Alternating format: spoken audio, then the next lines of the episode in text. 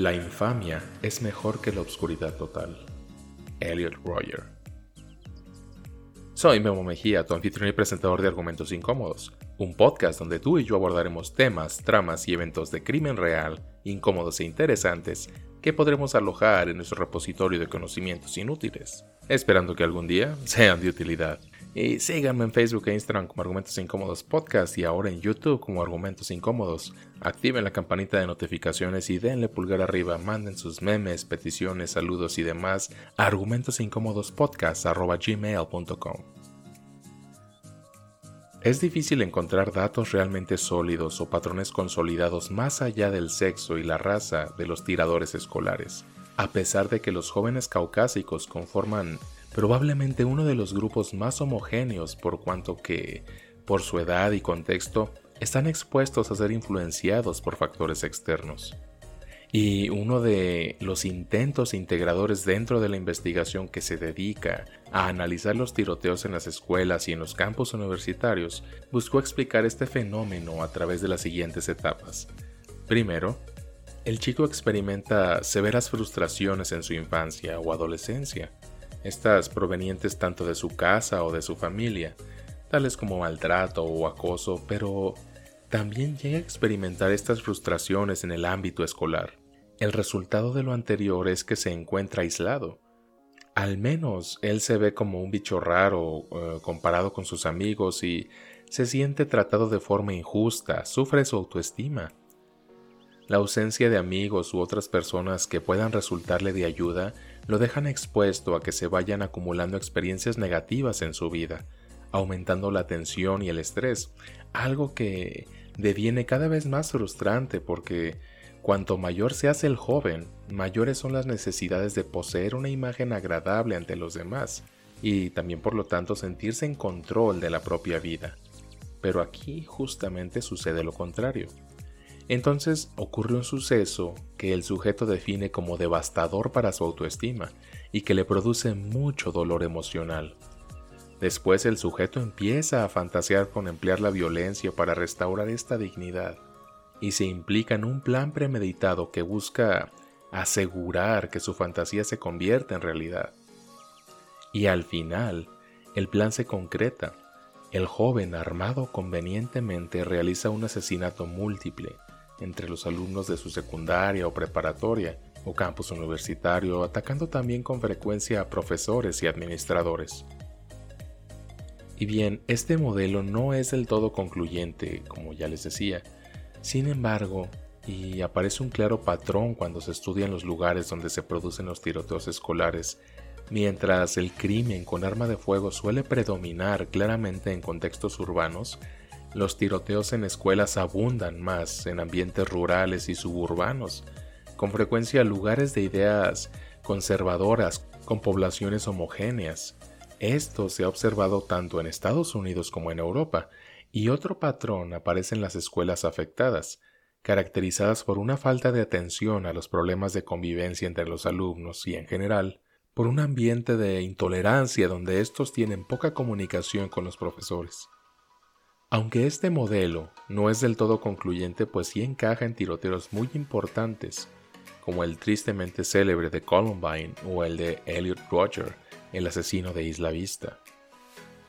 Y bueno, hay que introducir algunos conceptos que van a ser de gran ayuda para comprender la psicología de los asesinos múltiples, y no solamente de los tiradores escolares.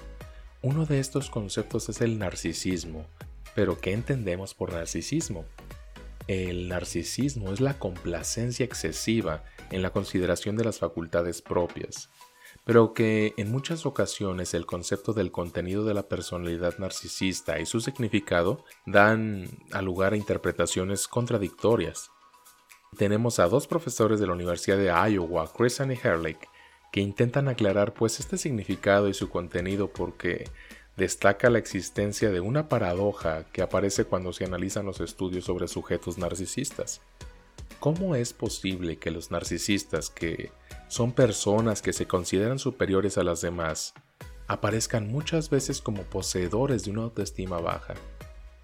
Regularmente se pensaría que esto es una contradicción, o sea, Los narcisistas deberían tener una autoestima buena, ya que el propio término define a un individuo que se cree con derecho a conseguir sus metas por encima de las necesidades de los demás, y por ello se considera un individuo especial.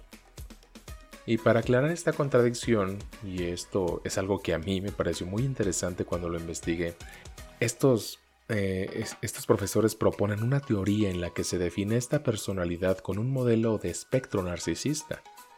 Y en síntesis lo que plantean es que existen dos tipos generales de personalidad narcisista. En la primera, el individuo está orientado hacia la consecución del dominio y el control en las relaciones, que es el narcisismo dominante o grandioso, y se define por un sentimiento grandioso de sí mismo que lo lleva a actuar sin miedo en la consecución de sus metas. Y en la segunda, el sujeto está orientado a evitar y protegerse de las ofensas a su autoestima, que es el narcisismo defensivo, debido a que se siente vulnerable cuando percibe que sus deseos y necesidades no son adecuadamente tomados en cuenta por los demás. En este concepto, ambos tipos comparten el sentirse superiores a los demás, un sentido de gran importancia y de considerar que sus necesidades son algo prioritario, lo que implica que se sienten con derecho a que los demás cedan ante sus deseos. Aquí lo importante es que cambia la expresión de este narcisismo que conlleva formas de actuar diferentes. El narcisista dominante o grandioso actúa de manera descarada, de manera exhibicionista, tiene un orgullo desmedido y, gran arrogancia, y procede en consecuencia para satisfacer sus ambiciones, mientras que el tipo defensivo se siente vulnerable y actúa con resentimiento e ira hacia las amenazas de su autoestima. En este concepto ambos tipos son narcisistas, debido a que comparten el rasgo nuclear de sentirse muy importantes y con derecho preferente sobre los demás, en definitiva, pues un profundo egocentrismo. Están caracterizados por una deficiencia notable en la comprensión de los puntos de vista de los otros, en la capacidad de empatía y en una necesidad muy precaria de tener una relación cercana o íntima con los que lo rodean, lo que viene a definir el estilo de relación desagradable, antagonista u hostil hacia esto tan típico en los narcisistas. Mira, no es la realidad lo importante para la mente del asesino, sino cómo esa realidad se interpreta por un esquema de ideas y emociones asociadas que exigen cruzar el umbral de la violencia más extrema para resguardar su sentido de autoestima y mantener el control de su vida. El profesor de la Universidad de California, Jack Katz, nos dice que es necesario comprender qué significan los crímenes para sus autores y qué querría lograr con su consumación.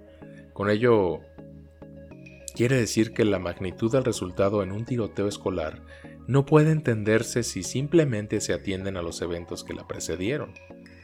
Y bueno, Katz redefine el concepto de tiroteo escolar como masacres íntimas. Íntimas porque el lugar elegido para el asesino múltiple tiene un sentido vinculado con la biografía del sujeto, y masacre porque hay un ataque indiscriminado a las víctimas. Este concepto se aplicaría no solo a las escuelas, sino a los centros de trabajo, aeropuertos, centros comerciales y otros lugares donde el asaltante ha sufrido actos de degradación o imaginado que ha sufrido actos de degradación.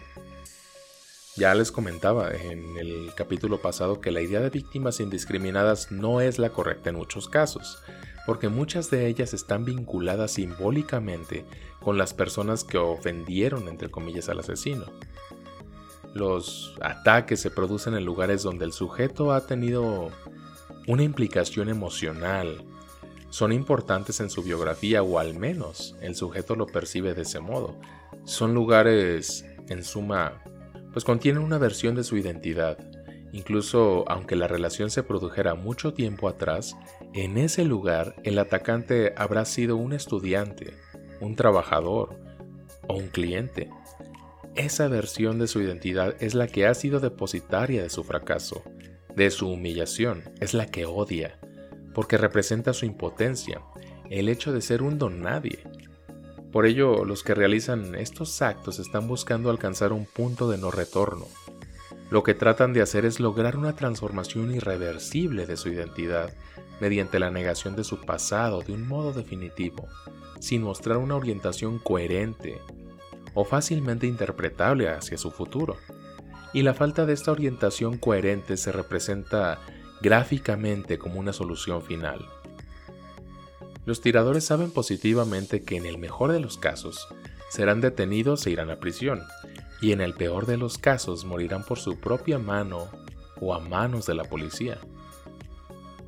Es importante mencionar que los asesinos múltiples matan en lugares que simbólicamente se asocian a los espacios donde sufrieron heridas narcisistas, reivindicando este relato de una nueva identidad que es la de una persona que es un vengador y un justiciero. Cito, los ataques por venganza buscan redefinir el pasado como medio para esbozar un futuro en el cual las cuentas ya se habrán ajustado y el vengador no volverá a ser visto como alguien débil o un bicho raro o una ruina de persona, sino alguien a quien temer, preparado para comenzar una nueva vida. Jack Katz. Y esa nueva vida del que ajusta las cuentas por un agravio previo recibido no puede confiarse, Quizá no pueda disfrutar mucho del tiempo de sentirse bien por haber impartido su justicia. En lugares como escuelas, cárceles o barrios con bandas, siempre puede esperarse que los otros repliquen. Y ese es el riesgo que no está dispuesto a correr el autor de una masacre íntima, quien se niega a, apostar por un futuro. Una vez que se ha desarrollado un plan, algo que, que puede hacerse con mucho tiempo, el futuro tirador tenderá a quitar valor a las humillaciones que pueda sufrir. Cito, y una vez que se produce el ataque, este es necesariamente un éxito, puesto que no depende de la magnitud del daño alcanzado ni de la identidad de las personas fallecidas, sino del hecho de traspasar el punto de no retorno. El ataque garantiza que el futuro del ataque no será igual a su pasado, cualquiera que sea el futuro inmediato que le aguarde. Jack Katz. Pero, ¿por qué es necesario una masacre? ¿Por qué, ¿Por qué no matar únicamente a determinadas personas? Aquí hay una perspectiva particular que tiene el atacante acerca de interacción social. La identidad individual se forma y, bueno, constantemente reforma mediante la relación entre el yo, que se representa a través de las acciones que él realiza hacia los demás, y la persona, la percepción que el sujeto tiene de quién es él desde sus reacciones de los demás hacia él, ante su presencia y comportamiento. Los atacantes pretenden negar una parte específica de su identidad. No es el yo, sino la identidad que los otros han asumido que es él, su persona. Y aquí y ahora más bien podríamos comprender por qué realizan una masacre. Ellos piensan que los demás han desarrollado una identidad de ellos que no pueden tolerar, una identidad que está asociada a determinados lugares. Escuelas, universidades y lugares de trabajo son importantes porque construyen identidades, y no solo sobre la base de la competencia del joven en los estudios o en el trabajo, sino también lo hacen emitiendo juicios en el plano moral o en el plano personal acerca de quién es el individuo de cómo lo ven y cómo lo definen. Elementos como, no sé, esta persona es muy rara, esta persona es un perdedor, eh, no te puedes fiar de él. Eh, este tipo de comentarios que empiezan a construir esa forma en la que ellos se sienten percibidos. Y el asesino múltiple tiene frente a eso una solución brutal y definitiva. Se podría decir que lo que pretende es reaccionar de forma devastadora frente al modo en que él está siendo personificado por la gente que lo rodea. Mediante el crimen múltiple puede revertir la lógica social de la institución atacada. Ya no podrá seguir siendo juzgado humillado frente a los miembros del colegio, la universidad o la empresa. El proyecto del atacante es mostrarse poderoso y eficaz. He ahí por qué resulta seductivo a tantos jóvenes, genera una conmoción, una transformación en la vida social, una atención que él ha provocado. En algún lugar en la biografía previa del atacante se halla la lógica de la conversión emocional que los responsables de asesinos múltiples comparte con los terroristas. La extensión de la destrucción que yo he causado mide la profundidad del daño que tú me has hecho. Y ya que se sacrifica el futuro, el pasado de ese individuo, a sus ojos, ha recobrado un sentido nuevo y más profundo. Una personalidad narcisista de base unas circunstancias humillantes que se van acumulando, una identidad que sufre, porque bueno, el tirador necesita un nuevo relato de quién es él y qué representa en el mundo. En ese relato su identidad se rehace cuando empieza a considerar que los demás necesitan aprender una lección. La ira se acumula y el plan de venganza se vuelve cada vez más inevitable. El tirador se siente atraído por la violencia que prevé por ver el terror en los ojos de quienes le humillaron. Su nueva identidad de vengador le ayuda a sentir que tiene otra vez el control. Para no volverse loco precisa crear el caos en los demás, una masacre personal o íntima. El día de la retribución será el último porque, como dejó escrito Elliot Roger, el asesino de Linda Vista, la infamia es mejor que la oscuridad total. Gracias por escuchar Argumentos Incómodos. Si han disfrutado de este episodio, denle seguir, denle pulgar arriba, un me gusta en las plataformas de Spotify, Anchor, Google Podcast, Apple Podcast y ahora en YouTube. Compartan con sus amigos, su familia, los del trabajo. Y recuerden que los conocimientos inútiles no son más que herramientas que aún no hemos aprendido a utilizar.